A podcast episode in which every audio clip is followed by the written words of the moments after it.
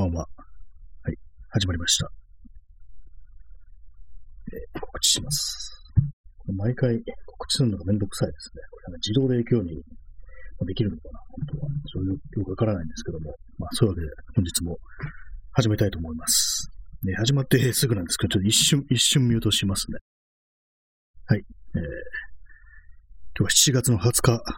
23時16分です。もう20日も経ちましたね、7月。なんかもう時間の感覚があんまあんまなくなってきましたけれども、皆様いかがお過ごしでしょうか。ね、今日のタイトル、最強のラジオトーカーがポッドキャストに行きっていうね、なんだこれって感じですけども、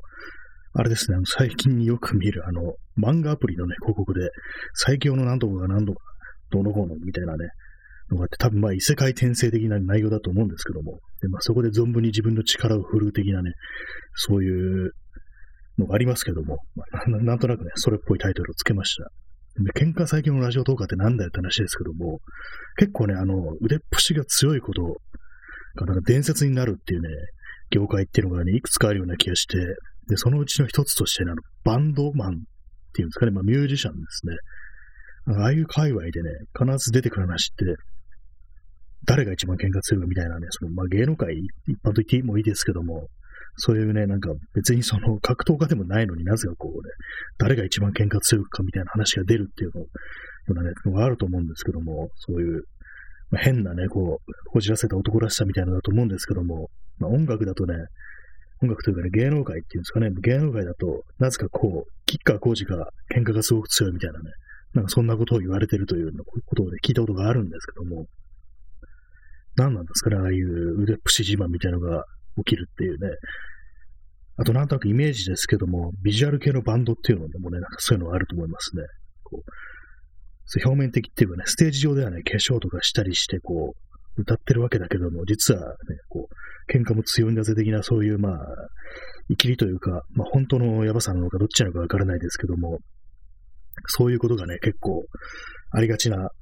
分野だというふうには思いますね。でもあんまりあれですね、あの、漫画家で喧嘩が強いとか、まあ、作家で喧嘩が強いとかそういう話はあんまり聞かないですね。やっぱり音楽っていうものは、やっぱそこら辺にこう、生きりというかね、なんかこう、そういうものが入り込みやすいのかなというふうに思うんですけども、まあ、そのね、関連でなんかこう、最近はいろいろありますけどもね、その音楽、ミュージシャンとかのなんかね、不祥事っていうか、そういうのありますけどもね、まあ、それはもう散々話したので、今日はせずにね、こう、漫画家じゃないや、ラジオ動画で、最強、喧嘩最強誰だっていうね、そういうのを決めたいと思うんですけども、他に誰がいるのかわからないんでね、これは永遠に決まらないと思いますね。そんなね、そういう分野ではないんだよっていう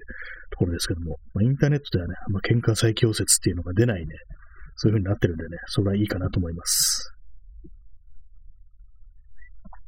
と思うんですけども、結構ね、あの音楽というかバンドというか、まあ、そういうところにちょっと浸かるっていうか、そういうものが好きでね、こういろいろこう、まあライブとかそういうのに行ったりしてる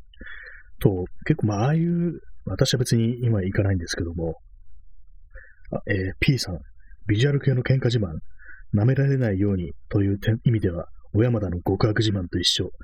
そうですね、私も それは思いましたね。やっぱりなんか、その点のところあるんだと思いますね、やっぱりね。まあどういう、まあね、例のね、例のミュージシャンについては、なんかちょっとね、いろいろ聞いてみると不気味な気がしますね。なんか本当にこう、子供の頃から、なんかそんな感じだったなって考えると、なんかね、なんかえ、なんかあったんじゃないのかみたいなね、ちょっとなんかこれ、この言い方あれですけども、ちょっと生育に問題があってみたいなことはね、何かしらなんかのあれがあってそういうふうなのがあるのかなみたいなこともちょっと思わないではないような気がするんですけども、それはまあゲスの勘繰りみたいな感じなんでね、まあこう、話さないようにはしたいと思いますけども、まあでもその極悪自慢、喧嘩自慢っていうのはやっぱいろんなところありますね。まあ自分が一切そういうものと関係ないかと言われるとね、そういう感じでもないのでね、あれなんですけども、まあ、とはいえね、別に喧嘩自慢なんてことね、全然したことないというか、まあ、喧嘩自体しないですからね。人を殴ったことなんてないですからね。極悪自慢もまあ、ないかなっていうところですけども。まあでもそういうのって結構その、まあ今言ったみたいに、あのバンド界隈って割となんかこう、パイセンカルチャー的な、ね、そういう年功序列というかなんかこう、ね、パイセンが、先輩というものがね、偉いみたいなね、のが割とあるような気がするんですよね。結構ね、その音楽やってる人とかが、まあ、自分よりこうキャリアの長いとか、まあ、自分がファンであるね、こう、バンドの人、ミュージシャンとかに向かって、なんか先輩とかね、なんかそういうような呼び方をするというのをね、たまに見かけるんですけども、やっぱりあなんかあの辺の音楽関係、界隈っていうのは、なんかどうしてもそういう先輩、パイセンカルチャーというものがね、入り込みやすいっていうのはあるのかなというふうに思ったりしますね。やっぱね、音楽関係の、こう、いろいろね、こう、見てると、やっぱりその辺に、やっぱり、多かれ少なかれちょっと影響される人が割にいるのかなと思って、なんかそれがなんかちょっと歪な形でインストールされてしまうという人はね、割に多いような気がしますね。まあ多いような気がするというか、まあね、パッとね、こういろんなこうところをね、見た印象ではあるんですけども、まあ普段まあまあまあね、普通なことを言ったりそこまでね、別に全然やばい人でもないんですけども、若干なんかそういう、ね、音楽とかやってると、それっぽい空気みたいなものをまとうっていうか、まあ、目上は、敬って当然みたいな、なんか、そういうのがちょっと結構染みついてるのかなみたいな、なんかそういうのがあったりはしますね。あんまり私全然わからない、ね、界隈というかね、業界というか分野なのでね、あれですけども、まあ、ライブとかね、全然行ったりしないのでね、全然わかんないですけどもね、まあ、怖いですねっていうね、そんな話でございました。今日はね、もうリスナーの中でもう喧嘩最強を決めたいと思います。ということでね、皆さんにこう殴り合いをしていただくというところなんですけども、政治家の喧嘩自慢みたいなのが出てこないですね。あれはやっぱりなんか違う。あっちはまあ極悪自慢かって感じですね。どっちかって言ったら。えー、P さん、えー、漫画家の腕っぷし自慢というと、自衛隊レンジャー出身、ボクシング国体出身の板垣圭介ですが、板垣圭介は伝統武術家への取材の仕方を間違えて、かっこ、道場破りの作法でお願いした結果、ボコボコにされたのは、これは続きがあるんですかね。板垣、あ、確かなんか自衛隊出身とは聞いたことありますけど、レンジャーだったんですね。結構まだエリート部隊的ななんか印象ありますけどもね。取材は漫画の取材で道場破りみたいな形で行ったらボコボコにされるんだっていう、そういうことなんですね。まあ確かにそうだよなっていうね。道場破りに来たんだからそれ、ね、返さなきゃね、失礼というようなもので、かもしんないんでね、それボコボコにされたりはしますよね。あ、でもレンジャー出身でも、こう、武術家にはボコボコにされるっていうね、感じなんですね。なんか頭の中で、私の頭の中で、あのドニー・イエンイエンのね、イップマンがなんか再生されてますけどもね、あの、短い、短いというかね、こう、何発もね、高速であの、剣をクリアしていくなんていうね、そんなシーンを思い出しておりますけどもね。漫画家、漫画、そうですね、漫画家腕っぷし島。確かに聞いたことあります。稲垣圭介。まあ、格闘漫画を描いてるから、ね、ある程度関係はしてるけどっていうね、ところかもしれないですけども、なかなかそういうのがなんかこう、ね、大きい顔っていうか、なんかある程度の props になっちゃうっていうのが なんかあれですよね。えー、P さん、ちょっと技を見せてくださいというのがどのようにされても仕方ない。そういう感じで言ったんですかね。技を見せてくださいって言ったら、まあ、自分の方にね、なんかやってくれ、やってくださいっていう、なんかそういうことなんですかね。そしたらまあ実際にこう実演ということでね、自分がボコボコにされるという、そんなところなのかもしれないですけどもね。私はね、全然格闘技とかいうものにあんま興味持ったことないんで、まあその作法とか、まあどういう、まあね、その試合とかもどこを見ていいのかって全然わかんないんですけども、自分の中でその格闘技というのはね、もう映画であるっていう、エンターテインメントのためにあるみたいな、そういう感じですよね。まあ、カンフー映画とかね、香港映画、ジャッキー・チェンとかそういうものの中にあるものっていう感じで、実際暴力を行使する手段として格闘技ってもの、あんま考えたことないですね。あとはあれですね、明日のジョーとかみたいにね、まあ、ボクシングという格闘技ですけども、ある種ね、こう、自傷の手段みたいな感じで、こう、破滅に向かう手段的な感じで、こう、格闘技があるっていうね、そういうなんか、ある意味、ちょっとね、歪んだ感じのなんか捉え方というか、してますね。その格闘技、格闘技というものに対して。はい。だからまあね、そう実際ね、誰が強いとか、まあね、どういう試合でどういうね、テクニックがどうのこうのとか、なんか、そういうのさっぱりわからないっていうね、感じなんですよね。あの、一時期ね、格闘技ブームというものがあったみたいですけども、私はなんか全然こう、見てなかったですね。まあ実際、まあスポーツ自体ね、全然見ないんですよね、私は。まあ何も見ないという感じで、別に野球とか知らんしっていうね、むしろもう嫌いっていうようなね、ところなんで、全然わかんないんですけども、でもたまにあの、なんかあの、コッポーのビデオってね、たまに見ますね、YouTube で。面白いからっていうのがあったりして、まあ、あれもなんかやりようによってはなんかいろいろあるのかもしれないですけども、なんかどうしてもね、こう、なんかペテンみたいな感じね、言われてますけどもね、なんか面白いから見ちゃうっていうのがありますね。なんか、そう、金敵を強打されて、うがーとかなんか言ってんのがなんか笑っちゃいますねっていうの、こういう楽しみ方はね、非常にこう、悪趣味っていうね、ことでね、先ほどのなんかちょっと極悪自慢につながってきそうですけども、しかもね、その、コッポのなんかこう、一番弟子みたいなこう有名な人がこう、性犯罪で捕まってるっていうね、もう最悪のあれですよね。なんかあまりにもこう、ね、悲惨な結結末というか、ね、そんな感じなんですけどもね。はい。まあ、よくわからない話にね、ちょっと首を突っ込んでしまいましたけどもね。まあ、喧嘩最強、政治家の喧嘩最強っていうのはないですけども、悪自慢みたいなのありますよね。浜子とかなんかね、昔ヤクザだったみたいななんかね、そういうのがあったりして、で、昔悪だったからこういろいろ顔が効くんですよとかね、こう、まあ、ある意味ダーティーなのを自慢していくっていうのは結構ありそうですよね。あと、維新はね、もうほんとま、丸々なんか全部やばい、なんか、反射というか半グレというか、というかね、まあそんな形、風にしかね、見えないんでね、あれ本当嫌だなと思うんですけども、ね、まあこういうことをね、この放送で言ったらね、ヒットマンがね、送られてね、撃ち殺されるかもしれないんでね、この辺にしておきますけどもね。やっぱり作家だけはそうですね。まあ、作家でもなんかこう、ハードボイルド系の作家っていうのはなんかこういろいろ生きりがありそうな気がしますね。なんか、喧嘩方面じゃなくてなんか、いかにこうサバイバルに長けてるかみたいな、そんなようなね、ものあるかもしれないですね。やっぱりそういうふうにこう男の生きりってものは、どこの業界にもこう、入り込むっていうのがね、ありそうですよね。え、P さん、維新の音喜多は、早稲田の中国武術系部出身。あ早稲田大学で中国武術系の部に入ってたと。あそういうことなんですね。気持ち悪いですね。気持ち悪いですね。って言ったらあれですけどもね。なんかあの、あのね、音喜多のポスターですかね。修正した肌がなんか気持ち悪いなってたまに思いますね。なんかこう、つるっとした感じの。全、維新はなんか全般顔がなんか、まあこの言い方あれですけども、ちょっとルッキズムというかね、そういう感じですけども、全般顔がやばいっていうね、目つきとかがね、やばいというね、ふうにしか見えないですね。半グレにしか見えないっていう感じで、いつも思うんですけども、なんかほんと見るたびに、街中とかでね、あのポスターとかね、見るたびにほんと気分悪くなるんですよね。一瞬でバッと入るみたいな感じで、あれほんと公害だろうっていう風にね、しか思えないですね、本当に。毎日通るところに貼ってあるんですよね。その維新系の、その、ね、人間のポスターみたいなのが。本当これどうにかしてほしいなと思いますね。麦茶を飲んでます。麦茶にはカフェインが入ってないから、ね、体にいいと。そんな風に思いますけどもね。麦茶ってどうなんですかねなんか日本でしか飲まれてないわけではないと思うんですけども、どこが発祥なんですかね中国なのかななんかあんまりこう、イメージのない、夏という以外にイメージのない飲み物ですよね。他のコーヒーだとか紅茶とかに比べるとなんかこう、透明な存在というかね、なんかそんな気がしますけどもね。まあそこがね、いいとこですね。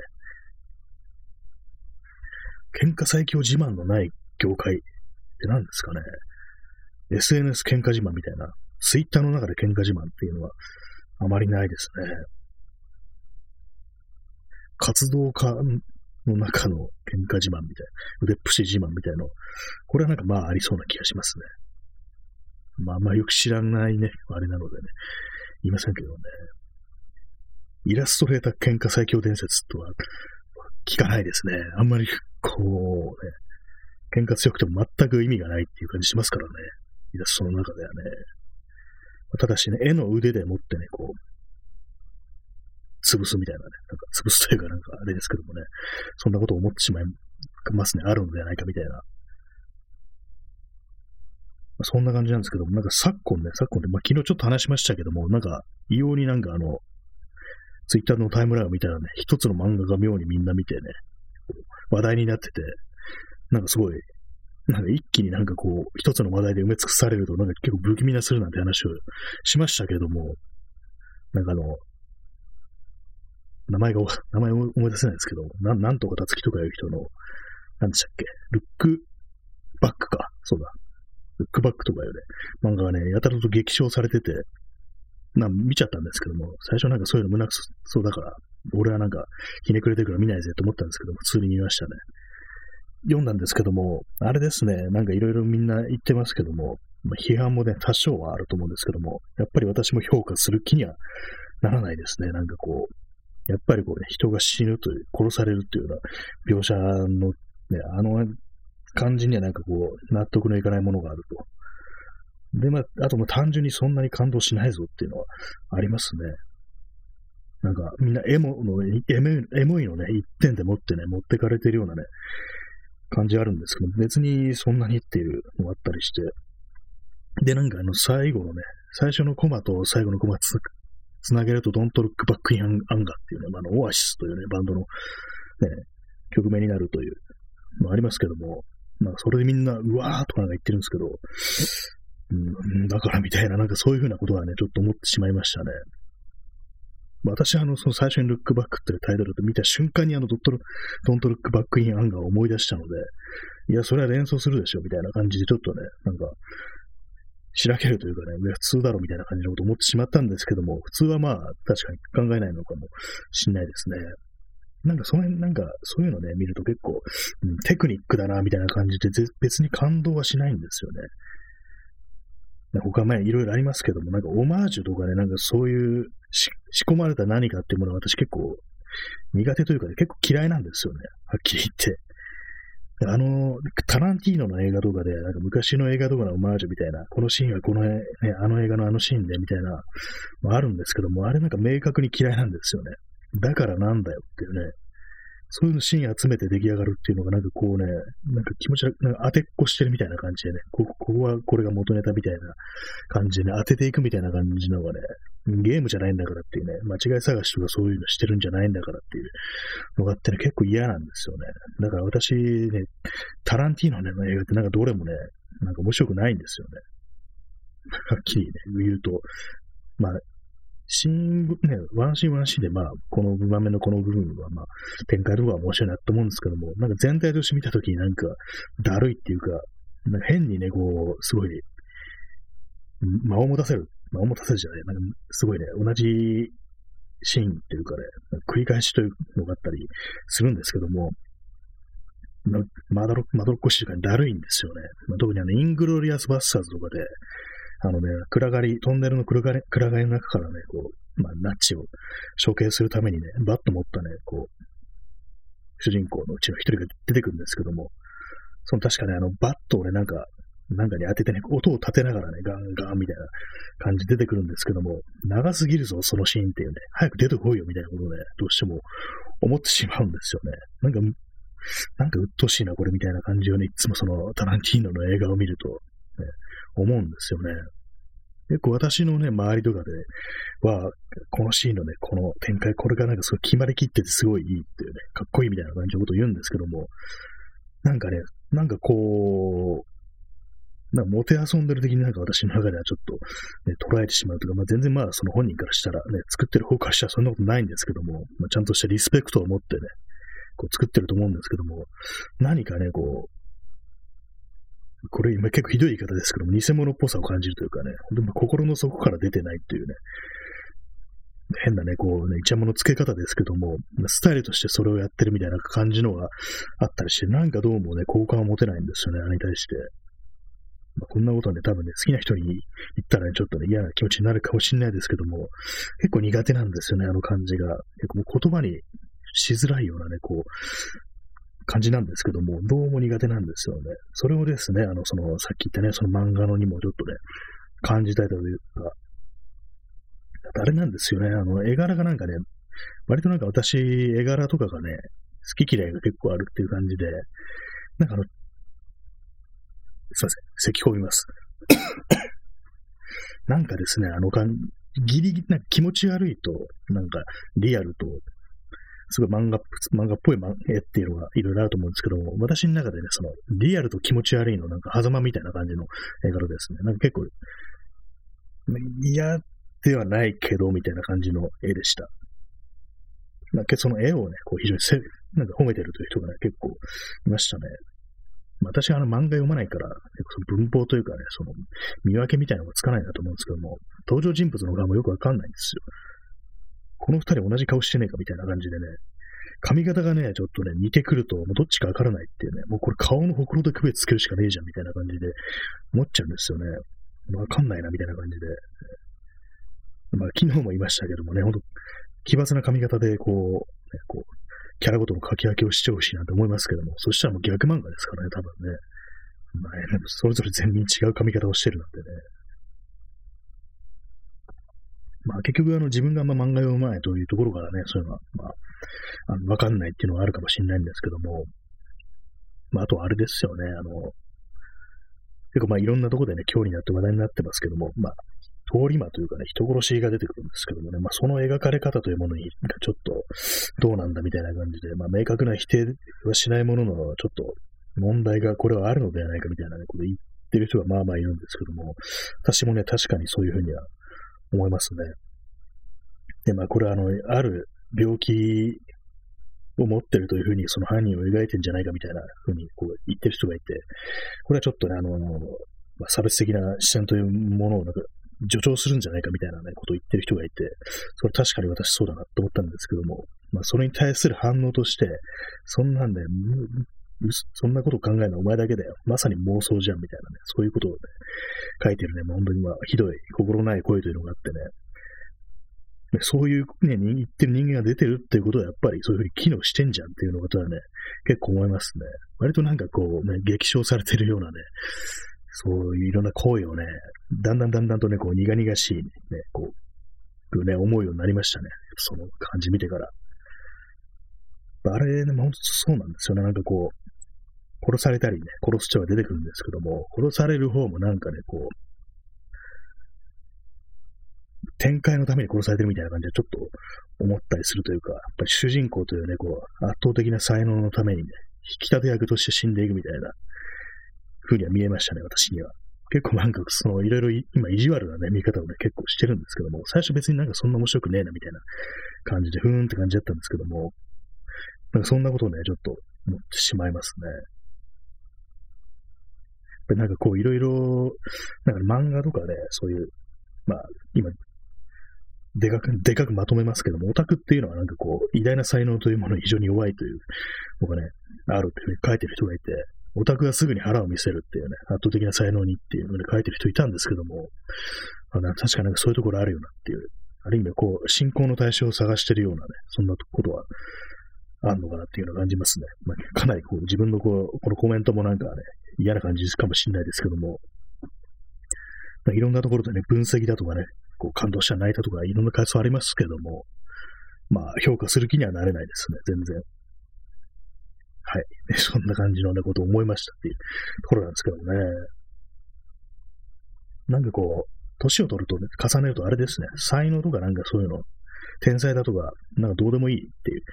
気がしますね。割となんかああいうのを見てる人って、こう、そう偉大な才能というものに触れたいというか、見たいというか、応援したいみたいな、そういうのあるかもしれないですけども、割と私はなんか、どうでもよくって、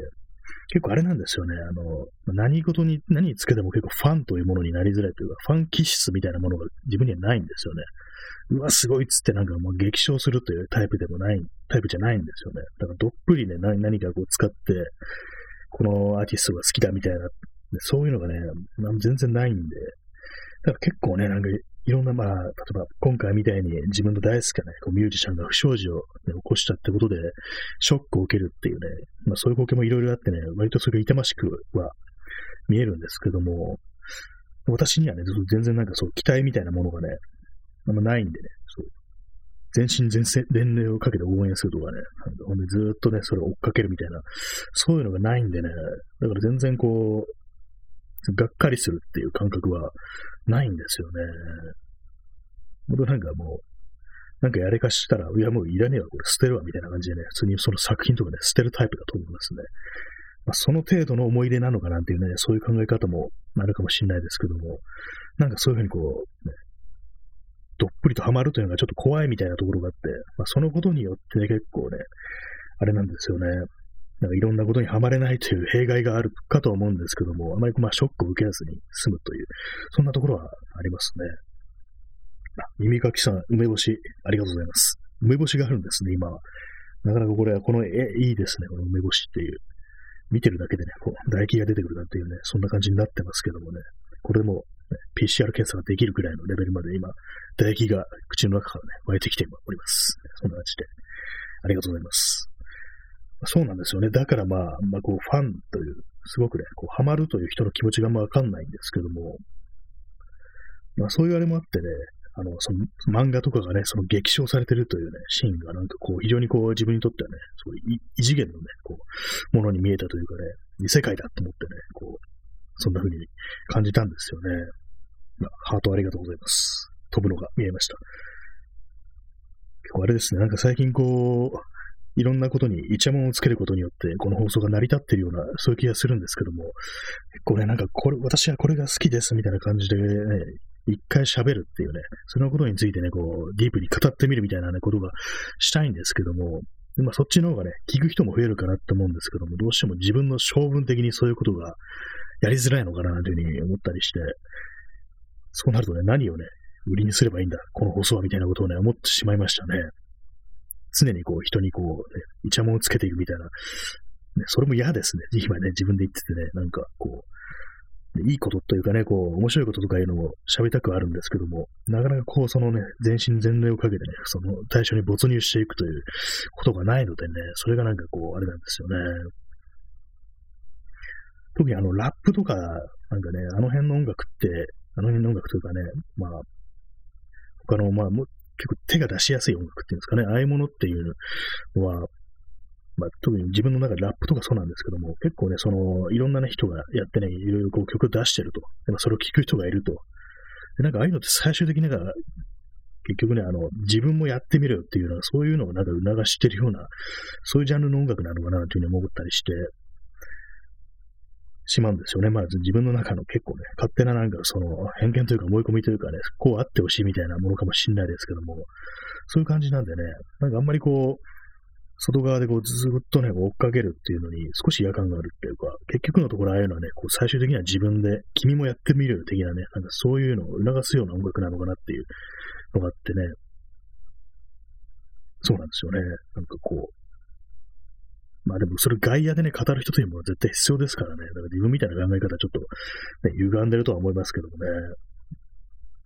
そう、評論家とかね、そう、論評したり、まとめたりとかね、そういう感じでこう、外でね、いろいろやるっていう、まあ、プレイヤーだけじゃないのっていうね、そういうのは当然なんですけども、なんかこう自分には、なんか自分にはなんかそう変なバイアスというかね、偏りみたいなのが結構あるというふうなことはね、自分で感じますね。まあ、ある意味こう DIY 精神、歪んだ DIY 精神っていうんですかね、そういうものかもしれないですね。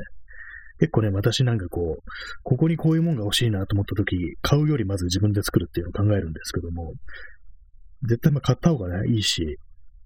別にあのね、ななんならね、買った方が安いみたいなことあるんですけども、そんな形でね、こう最初はまずね、自分でやるということをね、こう、検討さねばならないっていうね、変なこう、意固地なところがあったりして、それでなんかこういろんなことに手を出せないでいるっていうのは、割とあるような気がします。まあ、そんな感じのね、ことでね、今日はなんかいろいろ腐しちゃうような気がしますけども、結構ね、普通にそれ感じてますね。特に漫画についてはね、そんなことを思いましたね。今日はあまりね、そのね、昨今の話題のオリンピックの話あまり出なくてね、そういう、その面ではね、ピースかと思ったけども、っていう感じですね。まあ、DJ 特命さん、遅くなった帰り道の憩いに聞いています。あ、ありがとうございます。握り拳とともにコメントをいただきました。よく歩きながらね、こういうの聞くのはね、結構いいよいいですね。私もよく他の人の放送とかね、歩きながら聞いたりしてますね。今ちょうどいいという、耳から入ってくるコンテンツというものがこう、散歩のお供にとかにはね、ちょうどいいなってことを思ったりしますね。まあ、そんな感じで本日お送りしてきました。7月20、20日ですね。20日の放送ですけども、もうすぐね、お別れの時間が近づいておりますけども、まあ、本日はこの辺りで終わりたいと思います。普段ご清聴ありがとうございました。さようなら。